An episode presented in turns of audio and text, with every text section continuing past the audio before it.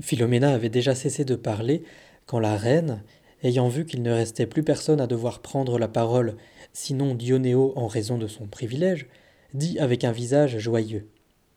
C'est à moi de conter maintenant, très chers amis, une histoire en partie semblable à la précédente.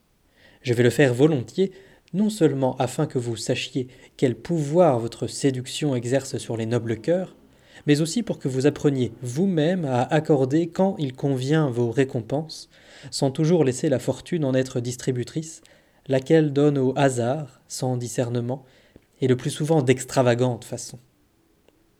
Vous devez donc savoir que Coppo di Borghese Domenici a été dans notre ville, et peut-être y est-il encore, un homme de grande et respectable autorité à notre époque, et par ses mœurs et sa vertu, plus que par la noblesse du sang, illustre et digne de perpétuelle renommée. Déjà âgé, il prenait très souvent plaisir à deviser des choses passées avec ses voisins et d'autres gens, ce qu'il sut faire avec méthode, fidèle mémoire et langage élégant, mieux que tout autre. Il aimait à raconter qu'il y eut jadis à Florence un jeune homme nommé Federigo, fils de messire Filippo Alberighi, qui était prisé, en fait d'armes et de courtoisie, au-dessus de tous les autres jeunes chevaliers de Toscane. Comme il advient à la plupart des gentilshommes, il s'est d'une dame appelée Dame Giovanna, qui de son temps passait pour l'une des plus belles et plus charmantes de Florence. Afin d'acquérir son amour, il participait aux joutes et aux tournois, donnait des fêtes, prodiguait les cadeaux et dépensait son bien sans compter. Mais elle, non moins honnête que belle, ne se souciait point de ces choses faites en son honneur, et pas davantage de celui qui les faisait. Dépensant beaucoup plus qu'il n'en avait réellement les moyens et n'obtenant rien, comme cela arrive aisément, ses richesses s'épuisèrent, et Federigo se trouva dans la pauvreté, sans autre bien qu'un petit domaine dont il vivait très chichement, et à part cela un des meilleurs faucons du monde. Toujours aussi amoureux, mais comme il ne lui semblait plus possible de tenir son rang de citoyen selon son goût, il se retira à Campi, où se trouvait son petit domaine. Là, chassant au faucon quand il le pouvait, sans rien demander à personne, il supportait avec patience son dénuement. Alors que Federigo était arrivé à bout de ressources, il advint un jour que le mari de dame Giovanna tomba malade, et se voyant à l'article de la mort, il fit son testament. Étant très riche, il laissa pour héritier un fils déjà adolescent, et en second lieu, comme il avait beaucoup aimé sa femme, il désigna dame Giovanna, pour le cas où ce fils mourrait sans héritier légitime, puis il trépassa.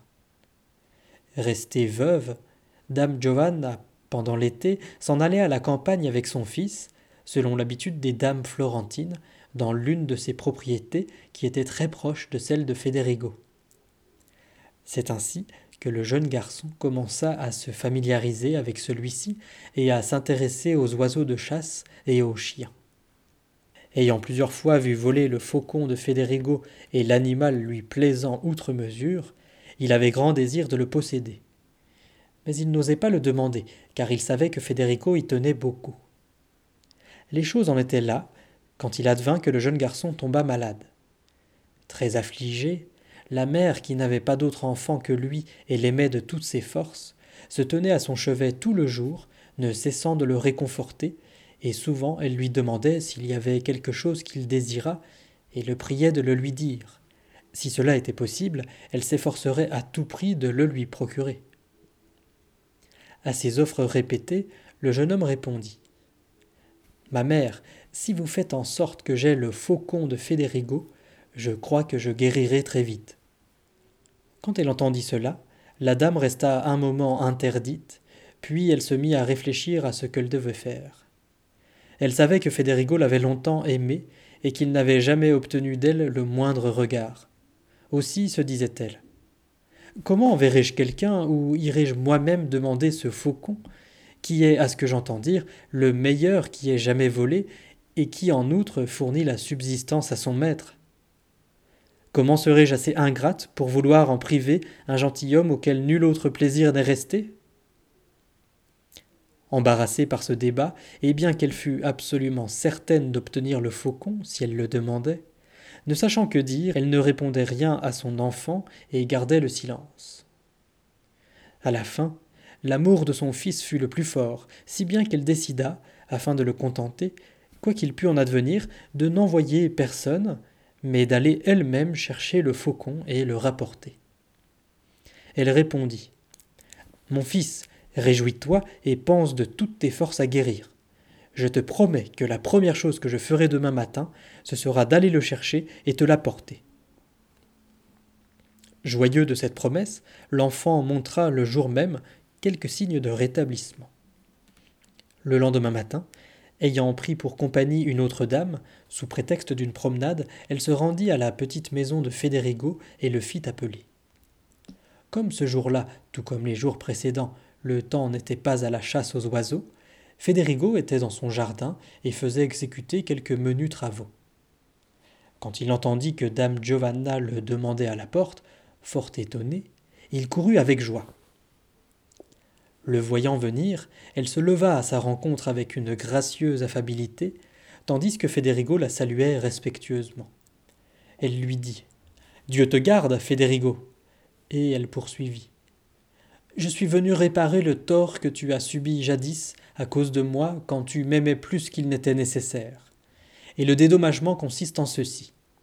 Nous avons l'intention, cet ami et moi, de déjeuner avec toi aujourd'hui en toute simplicité.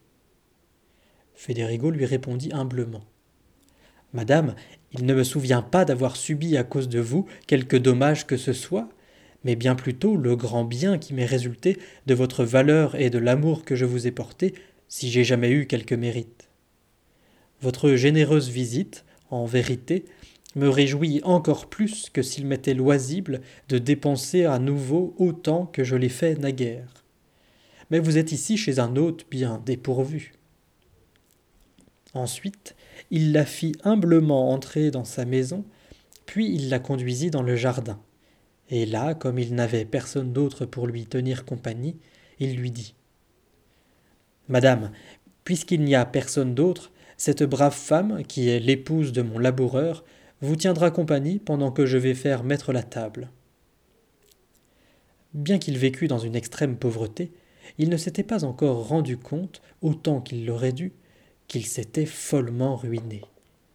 Mais ce matin-là, ne trouvant rien pour rendre hommage à cette dame, pour l'amour de qui autrefois il avait traité honorablement tant de gens, il en prit vraiment conscience. Angoissé à l'extrême et maudissant son destin, angoissé à l'extrême et maudissant son destin, comme hors de lui, il courait de ci, de là, sans trouver ni argent, ni objet à mettre en gage. Comme l'heure s'avançait et qu'il désirait néanmoins offrir quelque chose à la dame, ne voulant rien demander à personne, pas même à son laboureur, son regard tomba sur son cher faucon. Dans la petite salle, il le vit sur son perchoir. À défaut d'autres ressources, il le saisit, et, le trouvant dodu, il jugea que c'était là un mets digne de cette noble femme. C'est ainsi que, sans plus réfléchir, il tordit le cou au faucon. Plumé et apprêté, il le fit promptement mettre à la broche par sa jeune servante et rôtir avec soin. On mit la table avec du linge immaculé, dont il possédait encore quelques restes, puis il retourna joyeusement dans le jardin auprès de la dame, et il annonça que le repas était prêt, selon ses moyens. La dame et son ami passèrent donc à table, et sans savoir ce qu'elle mangeait, en compagnie de Federigo, qui les servait avec sollicitude, elles savourèrent le bon faucon. Levées de table, elles restèrent un moment avec lui à converser, et il sembla alors à la dame qu'il était temps de dire ce pourquoi elle était venue. Tournée vers Federigo, aimablement ainsi commença-t-elle.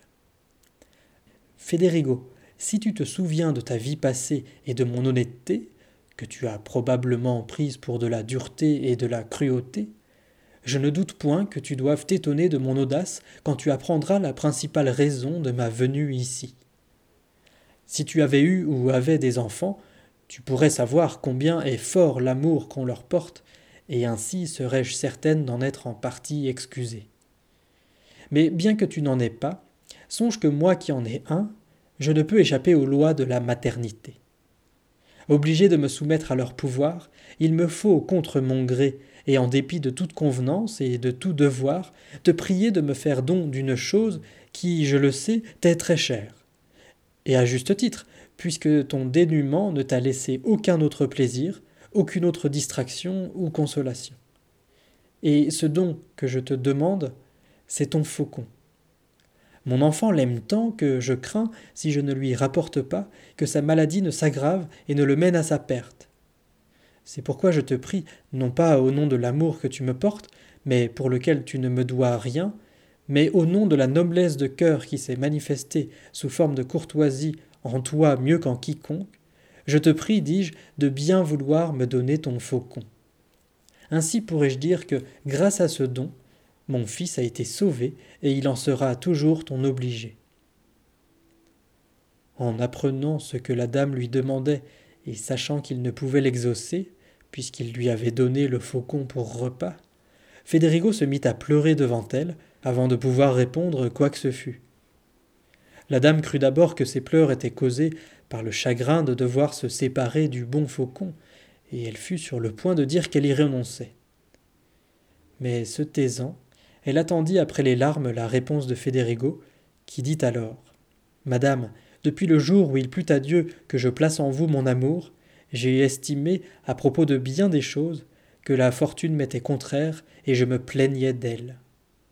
Mais tout cela n'était rien en comparaison de l'épreuve qu'elle m'inflige à présent, ce que jamais je ne pourrais lui pardonner, quand je pense que vous êtes venu ici dans ma pauvre maison, où vous n'avez jamais daigné venir alors qu'elle était riche, et que vous attendez de moi un don de petite valeur, et que la fortune a fait en sorte que je ne puisse vous l'offrir. Et pour quelle raison je vais vous le dire?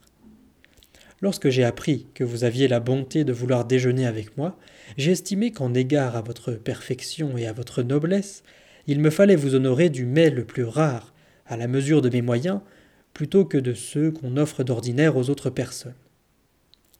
Me souvenant du faucon que vous me demandez à présent et de son excellence, j'ai pensé qu'il était un mets digne de vous, et tout à l'heure vous l'avez eu dans votre assiette, où je croyais l'avoir fort bien placé.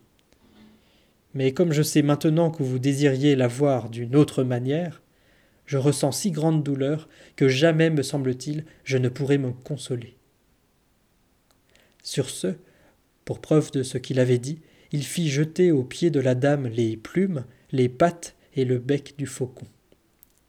À ce discours et à cette vue, la dame le blâma d'abord d'avoir sacrifié un tel animal pour le repas d'une femme, et puis elle admira la grandeur d'âme de Federigo que la pauvreté n'avait pu et ne pouvait vaincre.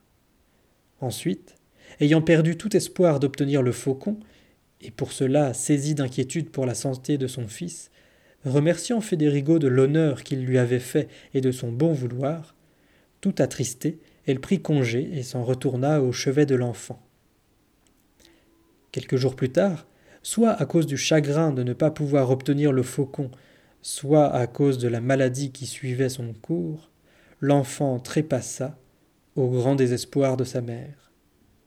Après être demeurée quelque temps dans les larmes et la douleur, comme elle était devenue très riche et qu'elle était encore jeune, plusieurs fois ses frères la pressèrent de se remarier bien qu'elle ne le souhaitât pas, se voyant harcelée et se rappelant la noblesse de Federigo et son ultime générosité, à savoir d'avoir sacrifié pour elle un aussi beau faucon, elle dit à ses frères Si cela vous agréait, pour ma part, je resterai ainsi sans époux. Mais si vous voulez que je prenne encore un mari, je n'en prendrai certainement aucun autre que Federigo degli Alberighi. Se moquant d'elle, ses frères lui dirent Saute que nous dis-tu là? Comment peux-tu le vouloir, lui qui n'a pas un sou? Alors elle répondit. Je sais très bien qu'il est comme vous le dites, mais je préfère un homme qui a besoin de richesse que richesse qui a besoin d'homme. Devant sa détermination, les frères qui connaissaient la valeur de Federigo bien qu'il fût pauvre, lui accordèrent leur sœur, selon la volonté de celle-ci, avec toutes ses richesses se voyant l'époux d'une femme aussi vertueuse et qu'il avait tant aimée, et en outre devenu très riche, mais plus avisé dans ses dépenses, joyeusement il vécut avec elle jusqu'à son dernier jour.